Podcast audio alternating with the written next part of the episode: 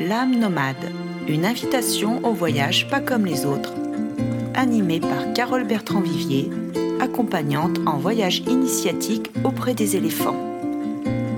Et toi, qu'est-ce qui te ferait dire que c'est là et nulle part ailleurs que tu sens l'appel Un lieu, un animal, une personne? Tu vas pouvoir t'inspirer de mes invités qui ont su trouver leur propre cheminement en voyage initiatique et qui vont te permettre de t'évader où que tu sois et sans aucun doute oser ton propre voyage. Allez, viens, je t'embarque pour une destination hors du temps et j'espère bien te retrouver tous les deuxièmes et quatrièmes mercredis du mois à 18h. Bonne écoute Bonjour à toutes, bonjour à tous, chères voyageuses et chers voyageurs. Je suis ravie d'accueillir Isabelle Calkins pour ce nouvel épisode L'âme nomade. Nous nous sommes rencontrés en 2018 lors d'une conférence à Paris. Portés par notre attirance mutuelle pour le peuple éléphant, nous avons fait plus ample connaissance. Ce fut une évidence pour moi de lui proposer d'écrire la préface de mon livre Oser vivre en être à soi-même. Elle-même auteure de trois ouvrages La vie se voyage, Prenez la parole, prenez votre place et la prise de parole à distance. Elle est coach, formatrice et conférencière.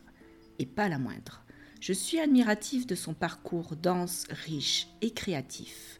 Depuis une douzaine d'années, elle coach et forme en vue d'oser sa parole et retrouver sa pleine puissance. Plus de 1000 personnes, plus de 100 speakers TDX ont choisi Isabelle.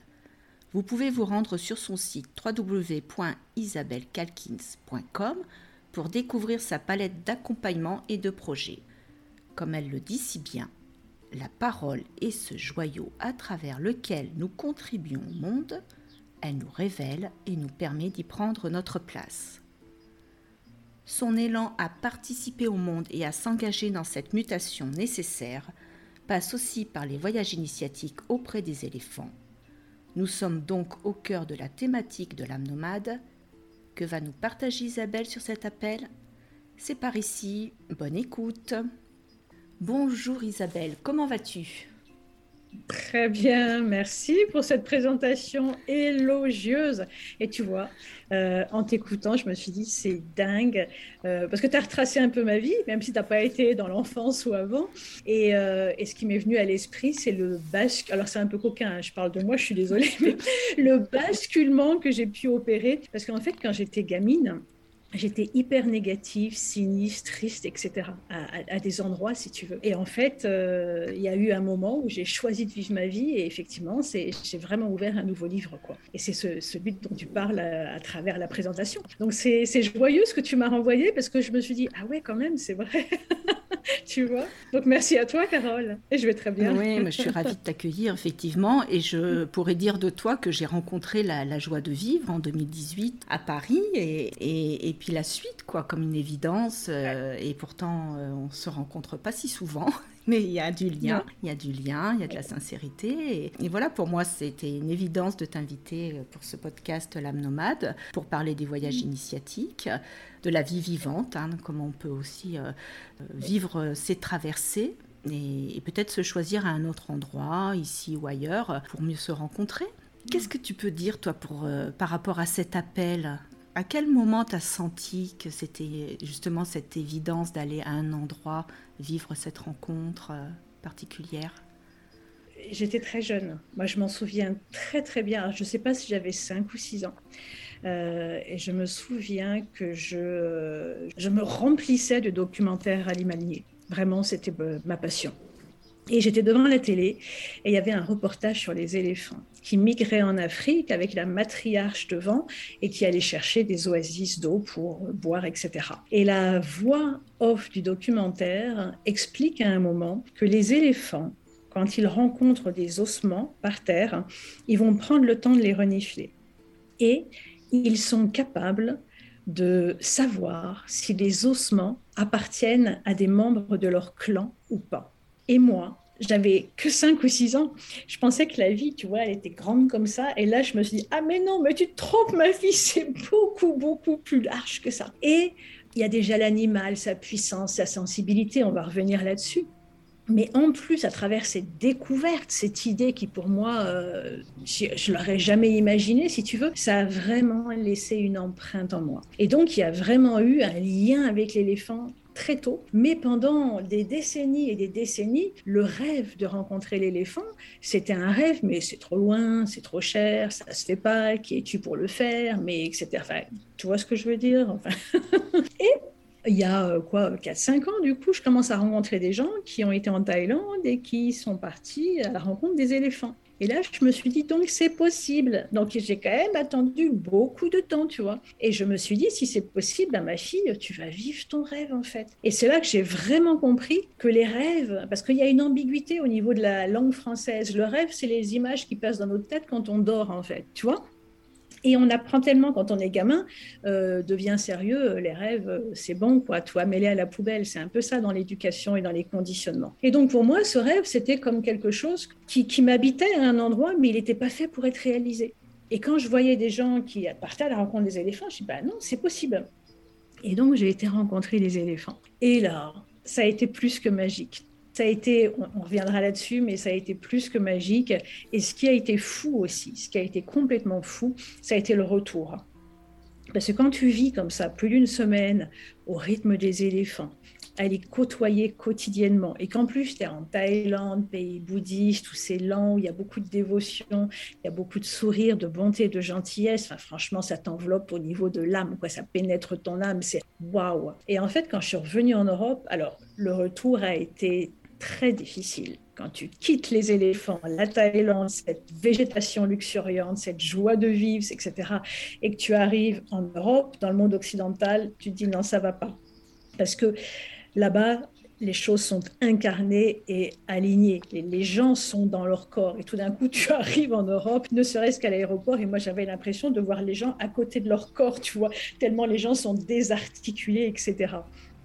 Bref, je rentre en Europe et, voilà, ça travaillait au niveau du ventre, mais ça travaillait, il y avait plein. Donc j'ai laissé, j'ai laissé. Le retour a été très difficile.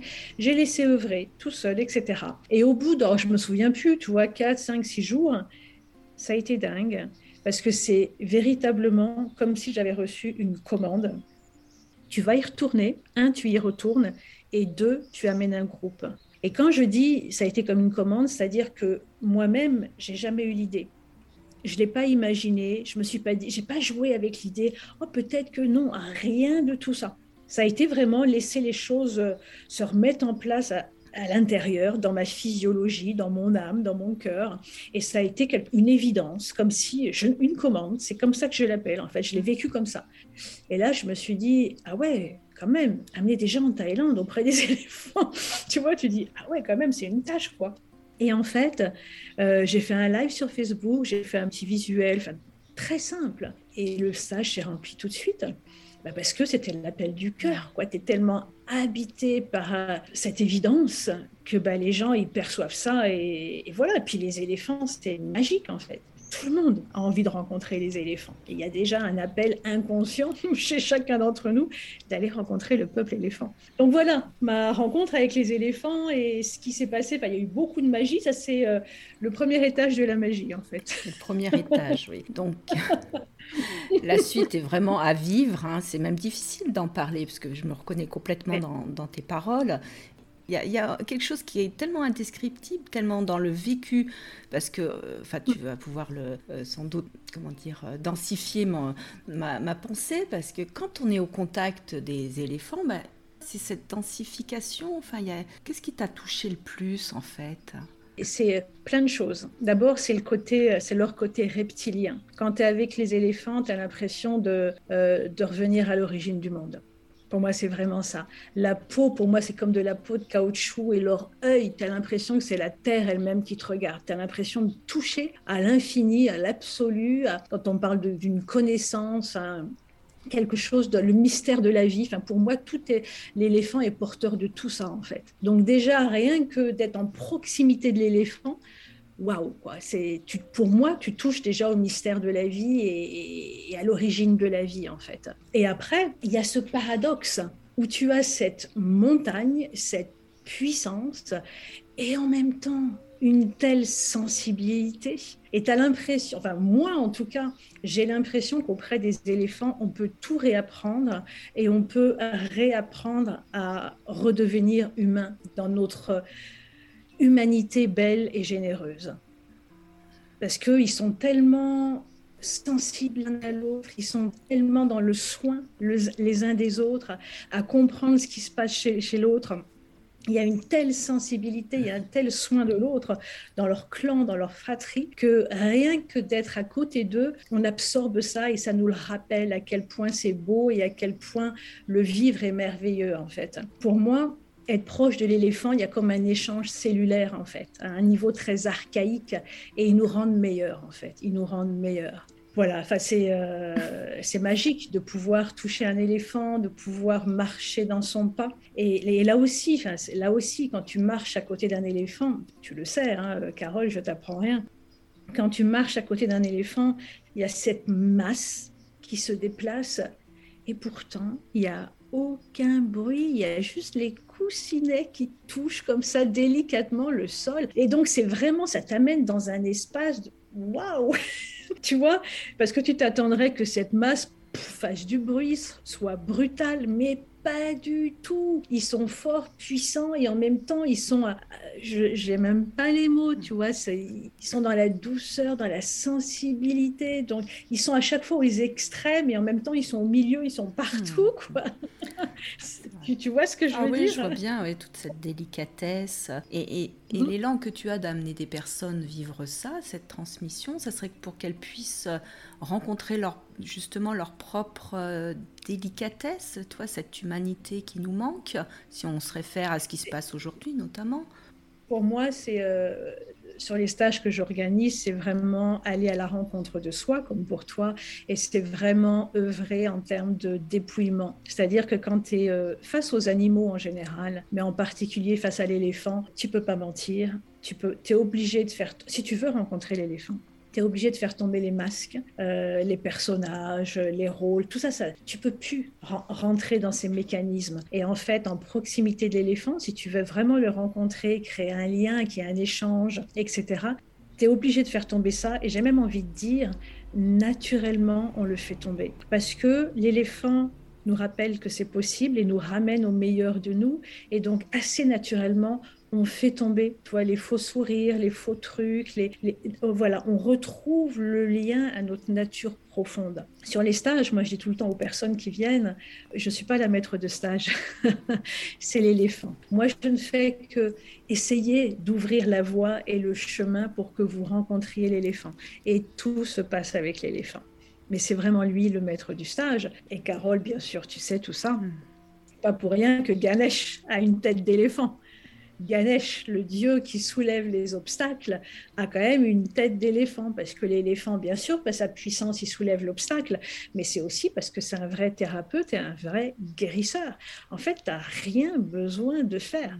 Reste simplement en présence avec toi-même et lui, et lui t'envoie ses vibrations, sa, ouais, sa bonté, sa générosité, et du coup, ça réactive tout ça en toi.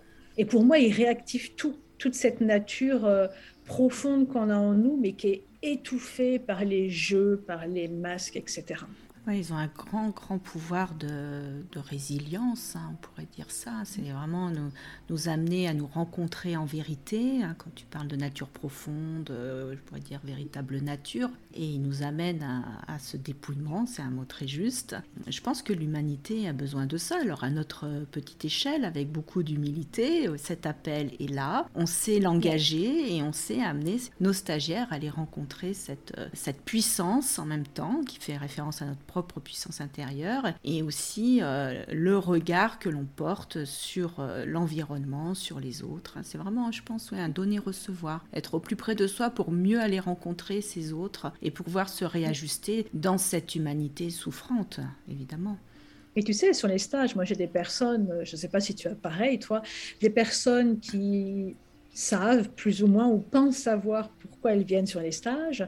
Il y en a qui viennent euh, simplement, enfin pour l'éléphant, tu vois, vraiment pour rencontrer l'éléphant. Il y en a d'autres qui viennent parce qu'il y a un appel, il y a quelque chose sans savoir exactement, sans pouvoir définir ou poser un mot là-dessus. Et ce qui est fantastique, c'est qu'à chaque fois, il y a de la guérison. Et parfois, la personne vient avec euh, une attente, un souhait, un désir, et en fait, elle s'y attend pas, et l'éléphant la guérit ailleurs. C'est vraiment incroyable. Moi, j'ai eu des choses comme ça. Il y a une femme qui avait perdu sa mère, par exemple, pendant, euh, il y avait dix ans de ça, et en fait, elle s'est rendue compte qu'elle avait simplement mis un couvercle sur sa souffrance et qu'elle elle avait pris la fuite. Et là, avec l'éléphant, ben, elle avait lâché, euh, elle avait soulevé hein, les, voiles, les voiles, les voiles, et puis elle est venue rencontrer ça. Et, du coup, ça l'a complètement réparée. Elle est repartie avec tellement de, de paix et, et de joie, quoi. Donc quand je dis que l'éléphant, il est thérapeute et guérisseur, c'est pas qu'un mot, c'est vraiment réel. Tu es d'accord C'est vrai que c'est mieux d'y aller sans rien attendre, parce qu'on est toujours surpris de ce qui se passe dans ce mystère de, la rencontre, et comme on peut être effectivement touché par leur regard, et cette mhm. qualité de présence qu'ils engagent. Hein. C'est presque comme si c'était incontournable d'aller rencontrer les éléphants dans son parcours de vie. Mais oui. Et tu sais, moi, je me suis rendu compte, surtout après les avoir rencontrés, quand tu reviens euh, en Occident, tu te rends compte qu'ils sont partout, en fait. Ils sont partout. Euh, je me souviens, euh, après être rentrée en France, je prends euh, le sopalin et puis il y avait des, éléphants incrustés sur le blanc que j'avais jamais vraiment vu. Tu vas dans la salle de bain de tes parents et tu découvres que sur le, le, le, porte-manteau, enfin pas un porte-manteau, porte-serviette, eh ben, il y a des éléphants incrustés. Tu les avais pas vraiment vus. En fait, y a, je pense que l'éléphant, on a, la race humaine a vraiment un lien très particulier avec l'éléphant. Euh, et qu'on ne le conscientise pas forcément. Mais quand tu les as rencontrés, du coup, tu es encore plus sensible à leur présence, à leur réalité.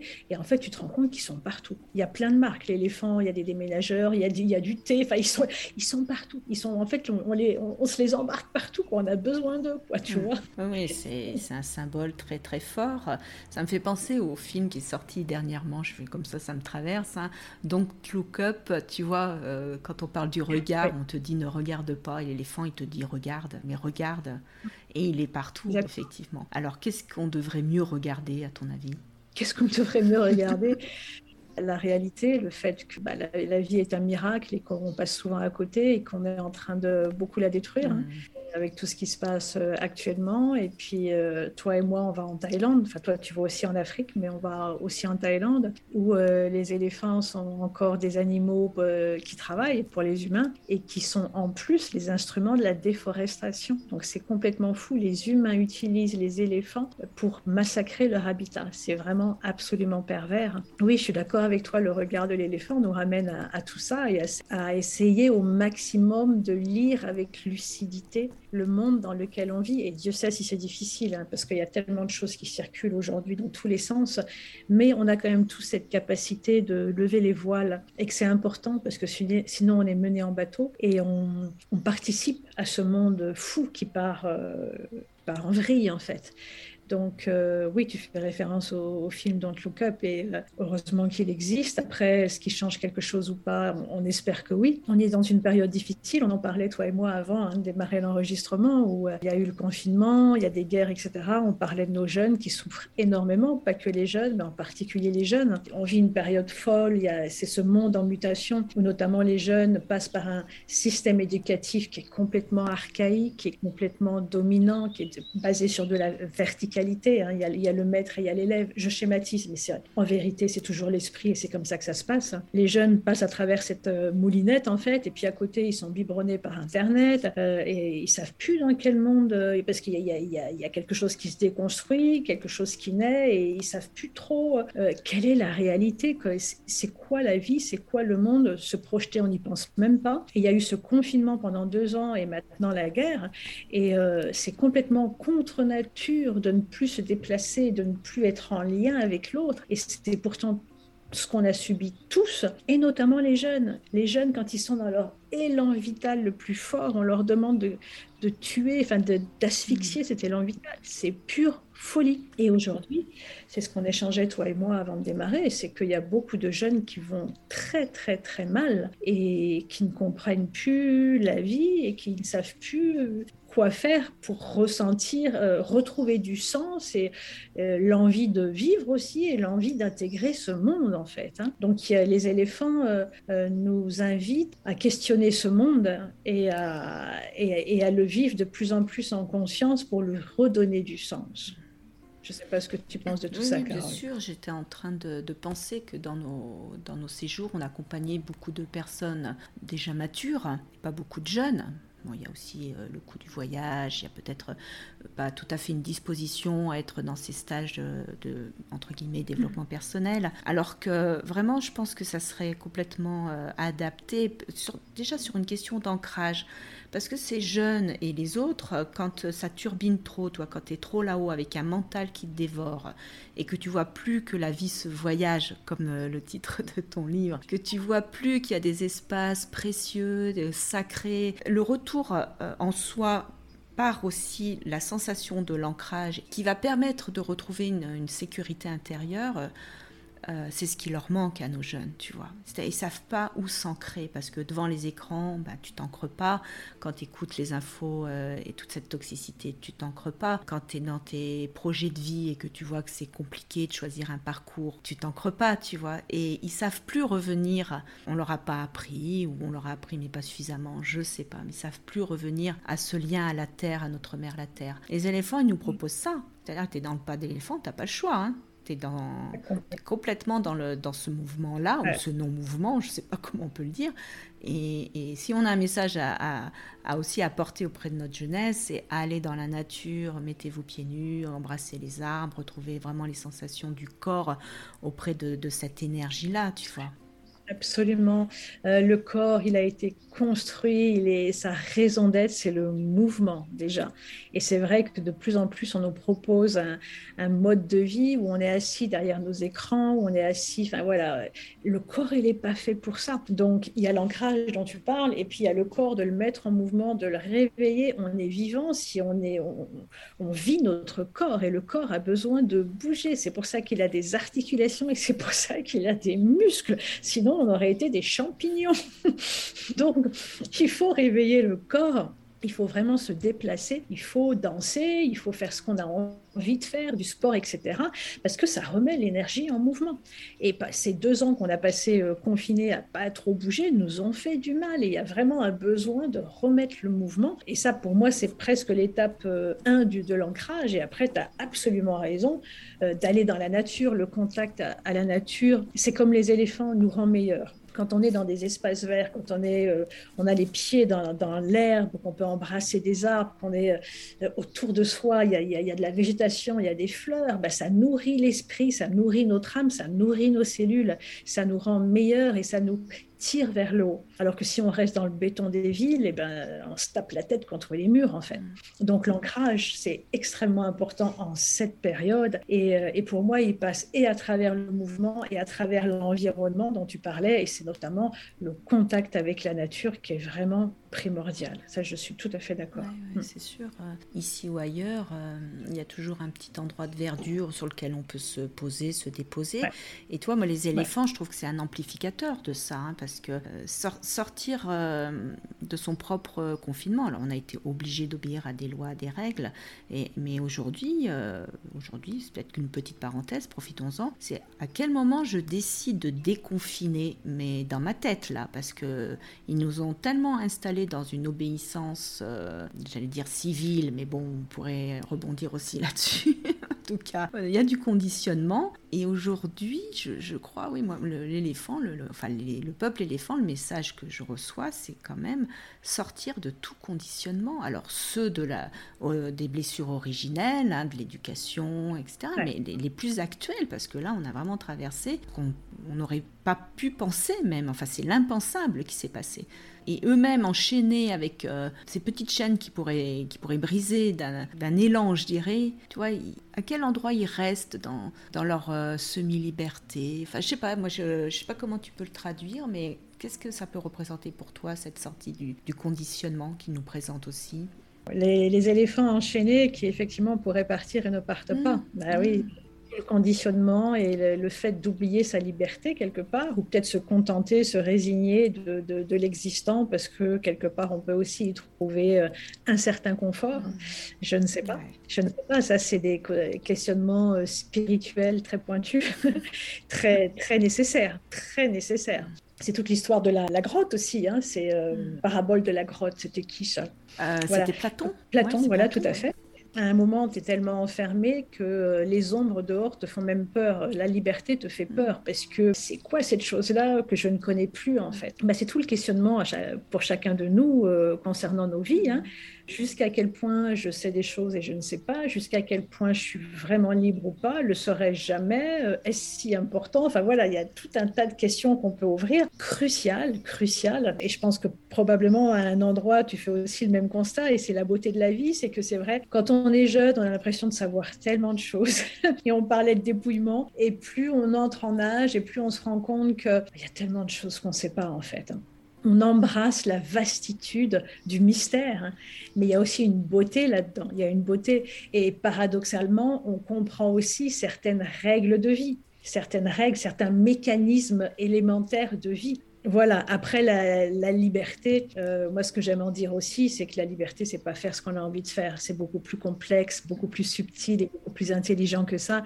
Pour moi, la liberté est directement liée à la responsabilité. Et plus on est capable d'être responsable, plus on sera libre. Mais la liberté, c'est pas simplement euh, rien ne me retient et j'ai aucune chaîne en fait. Mmh. Tu vois ce que je veux dire hein Je pense que c'est oui, c'est une exploration, hein, comme la caverne dont tu parles. À quel moment je peux sortir et oser quelque chose Oui, je, crois qu'aujourd'hui, c'est à reprendre. Euh, enfin, c'est ce qu'on empêche. En, tout cas, euh, il me semble que cette jeunesse, puisqu'on est sur le, thème de la jeunesse, mais ça nous parle très fort, à quel moment elle peut vraiment s'autoriser. En se confrontant à la réalité, pas très sympa, ça c'est sûr, mais avec euh, oui, cette quête de sens qui permet aussi de, vivre des temps incroyables, il y a des, pépites. Jusqu'où la sécurité peut être dans la privation, dans, l'hyper-protection, tu vois. Et je crois que ces messages-là, ils, ils les ont pas suffisamment, nos jeunes, mais ah, vas-y, quoi, fonce, tu, vas trouver des ressources. D'ailleurs, c'est pas que tu vas les trouver, les ressources sont en toi. Euh, fonce, ose ta vie, tu vois, ose, ose le vivant, comme, comme je le dis dans mon livre, mais absolument. ose ta vie, quoi. tu sais, tu as utilisé un mot très très fort, qui est le mot euh, sécurité. Et là aussi, ça, pour moi, c'est une des beautés de la vie, c'est le paradoxe. Et en fait, euh, la sécurité, on a besoin d'une sécurité intérieure hein, pour pouvoir se déplacer partout, pour être en lien avec les autres. On a besoin de construire cette sécurité intérieure. Et en même temps, il y a toute une sécurité dont on dispose qui nous étouffe et qui nous emprisonne. Donc, il ne faut pas confondre la sécurité matérielle de la sécurité intérieure, déjà. Il ne faut pas se tromper de dimension. Et, après, euh, on a tellement...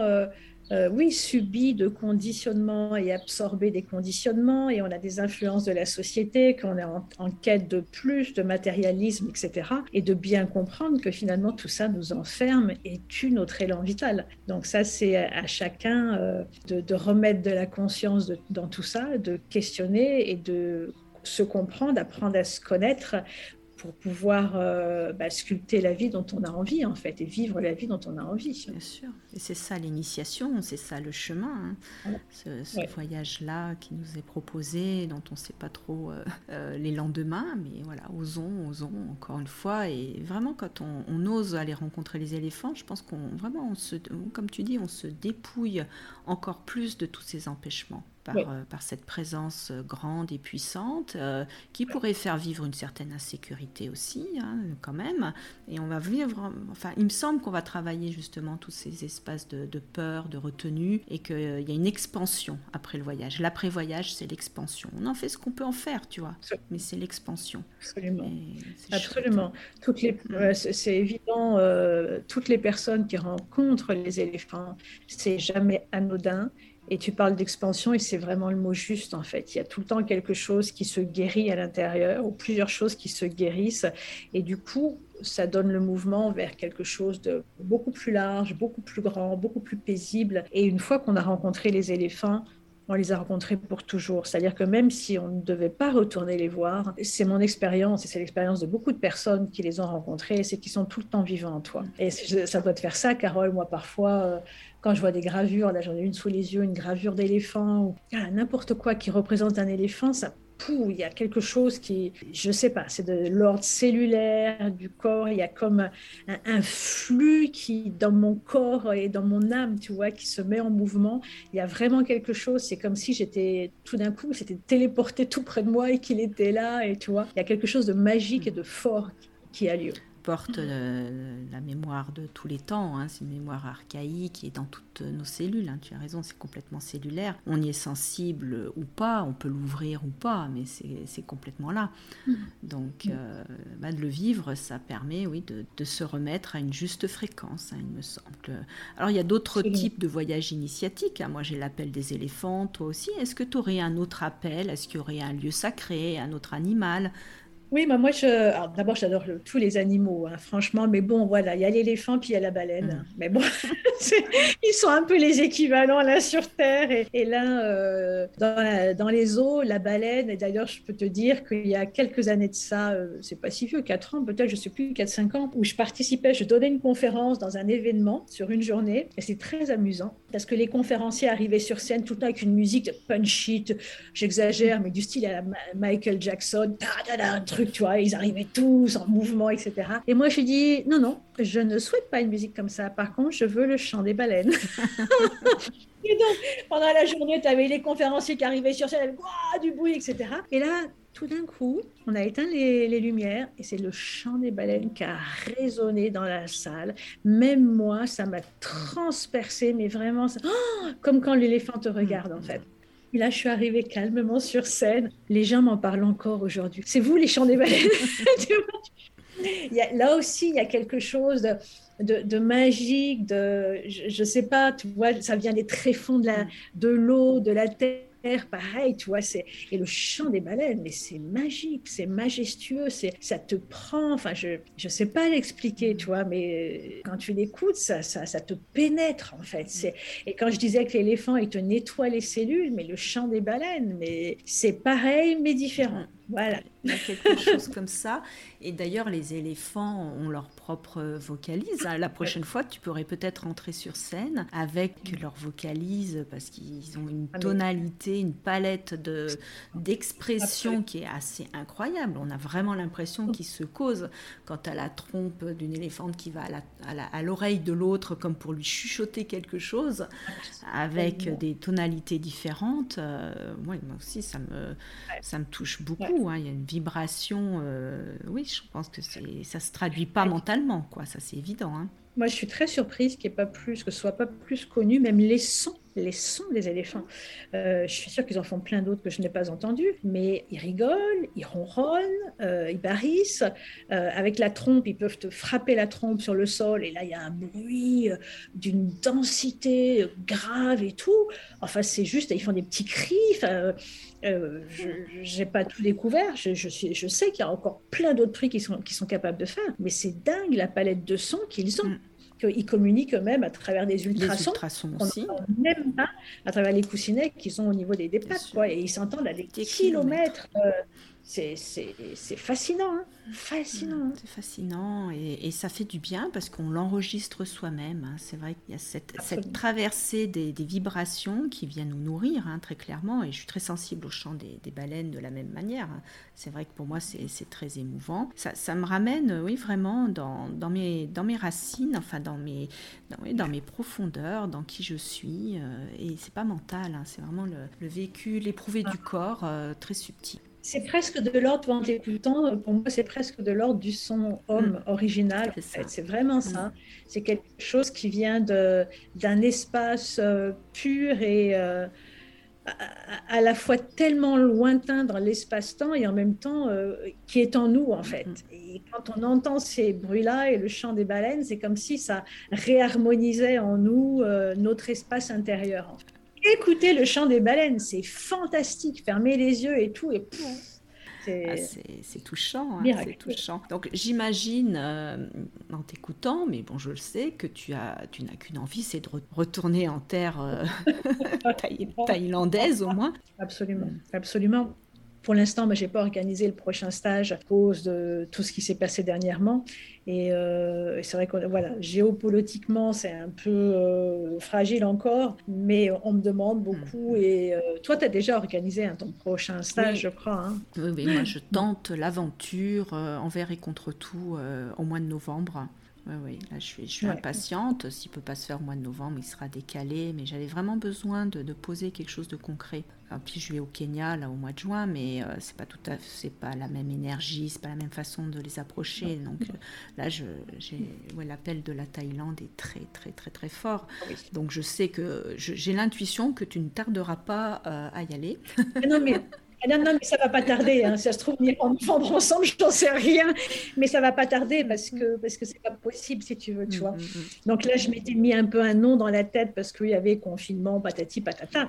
Mais là, maintenant, ça redevient possible. Donc, euh, oui, oui. Puis en plus, là, je, laisse maturer en moi parce que j'ai envie de le faire différemment cette fois-ci. Encore, j'ai envie d'évoluer dans ma proposition. Donc euh, voilà, c'est en gestation, mais peut-être qu'on se retrouvera en Thaïlande au mois de novembre, car ce serait génial. Ça serait, super, j'adorerais, ça c'est sûr.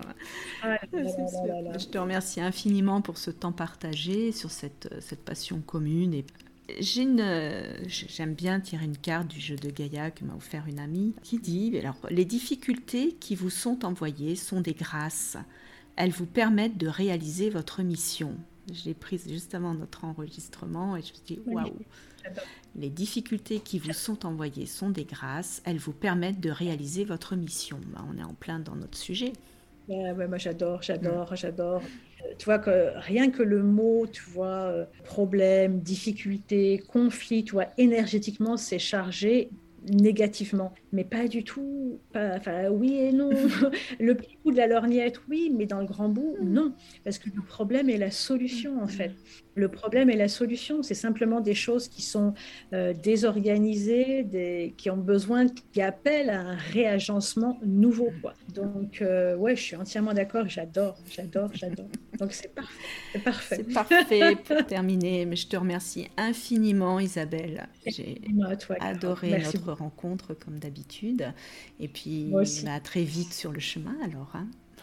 Avec grand plaisir. Merci infiniment. Au revoir, Isabelle. Au revoir.